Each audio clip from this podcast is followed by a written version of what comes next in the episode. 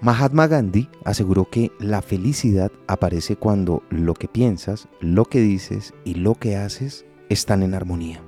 En su libro Yoga para mi bienestar, Chuan asegura que nuestros pensamientos y actitud en la vida dependen de los anhelos y metas que pretendamos cumplir. El desarrollo de una vida espiritual y el hecho de poder conectar con nuestro ser profundo nos ayuda a descubrir nuestras necesidades más profundas. Nos enseña a separar lo superfluo de lo que de verdad importa. Nos otorga el poder de dominar el ego y nos empuja a definir unas expectativas nuevas que nos motivarán a ser conscientes, mostrando respeto, cariño, generosidad y equilibrio hacia nuestra existencia. Lo básico es que todo el mundo ansía la felicidad.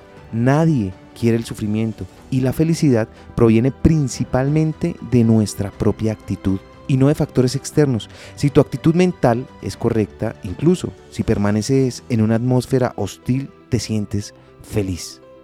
Ahora piensa, ¿en dónde estás buscando tu felicidad?